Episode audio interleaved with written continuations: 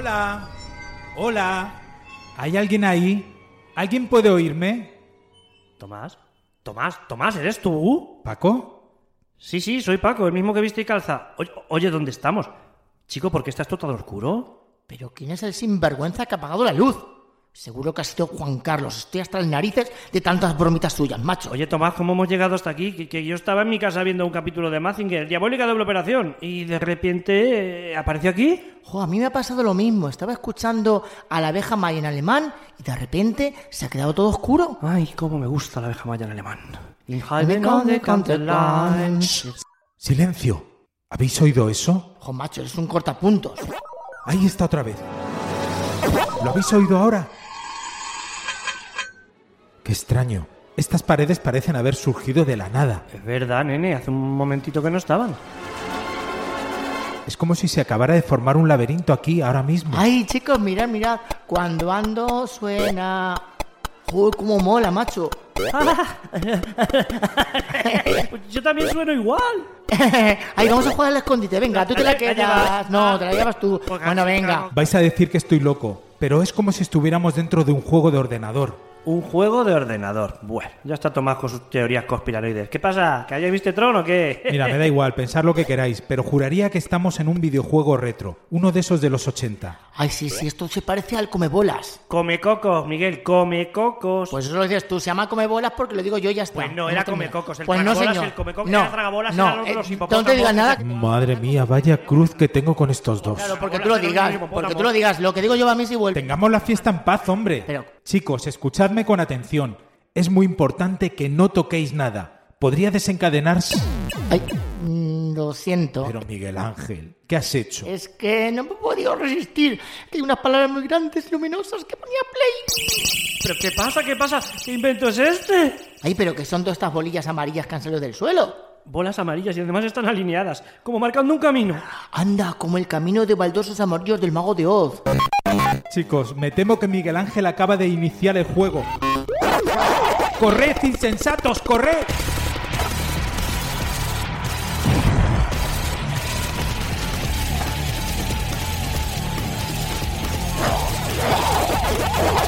Anda, qué bonito. Mira, mira, mira, un fantasmita rosa. Voy a saludarle. Hola, amigo. Somos frikis y venimos en son de paz. ¿A ti te gusta Mazinger, fantasmita? ¿Qué? ¿Has visto Casper? ¡Han matado a Kenny! Digo, o a Paco. ¡Hijos de puta! Mira, Tomás, aquí hay unas cerecitas que molan son, que son, como la, como la manzana de Blancanieves, mi película favorita de Walt Disney. Déjate de tonterías y cógelas, Miguel Ángel. Ya sé es que a mí las cerezas no me gustan porque me produce un sarpullido, luego se me pone la boca llena de llagas. ¡Cógelas que me comen, cógelas! Utiliza la fuerza, Mike. Anda, ¿y tú de dónde sales, Paco? Me encanta tu disfraz de Obi-Wan Kenobi. Y está transparente y todo. ¡Cómete las cerezas de una maldita vez, Miguel Ángel! No. No. ¡No! Ah. Joder. Era un sueño. Ay, Dios mío. Desde que estoy en Frikilosofía, tengo unos sueños tan raros.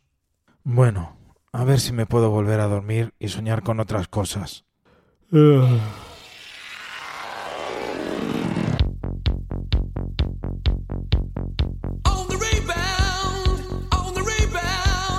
Hablar de videojuegos es hablar de nuestra infancia y adolescencia. Aunque nos duela reconocerlo, los niños nacidos el siglo pasado hemos visto nacer y crecer esta industria que parece llevar siglos junto a nosotros. Hoy, en Frikilosofía, de la mano de nuestro catedrático Daniel Arias Aranda, hablaremos de la historia de los videojuegos.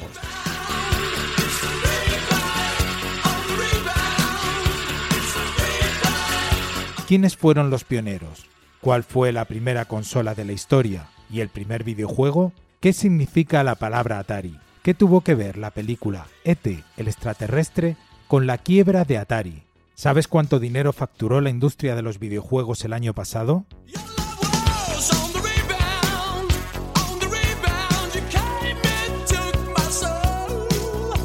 Contaremos un montón de curiosidades y hablaremos del mítico juego Doom, considerado uno de los 10 juegos más violentos de la historia. Como ves, no te puedes perder el programa de hoy.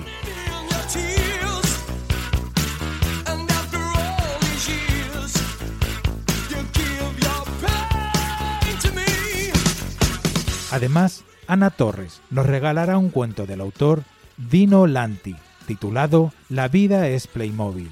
Cuando se cansó, le puso a esta historia fin, deshaciéndose del móvil y olvidándose del pin.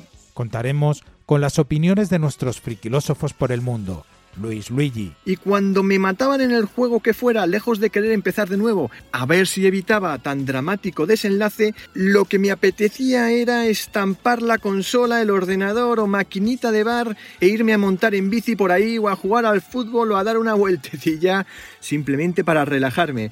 Alfonso García, Lo que os contaré no os va a cambiar la vida, no habrá un antes y un después. Así que quien quiera aprovechar mi tiempo para irse a hacer un pis o tomar un café, pues oye, yo lo entiendo. y Manuel Pastorino. Allí la hormona, el tabaco, algún que otro cubatita, el aroma a humanidad y la moneda de 5 duros eran los protagonistas indiscutibles. Y por si fuera poco, inauguramos una nueva sección llamada Creciendo Juntos, donde un padre junto a su hijo nos darán su punto de vista sobre los temas que abordemos en el programa. ¿Tú sabes lo que son las máquinas recreativas? Sí, pero no sé explicarlo. Son máquinas así como con forma de rectángulo, pero en tres dimensiones. La forma de jugar era diferente, ¿no? Porque tenías tú los mandos y los, los botones al alcance. Se llama Y- joystick. Perdón, joystick. Y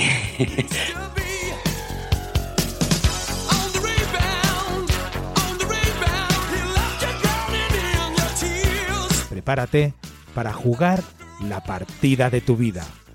Comienza el juego.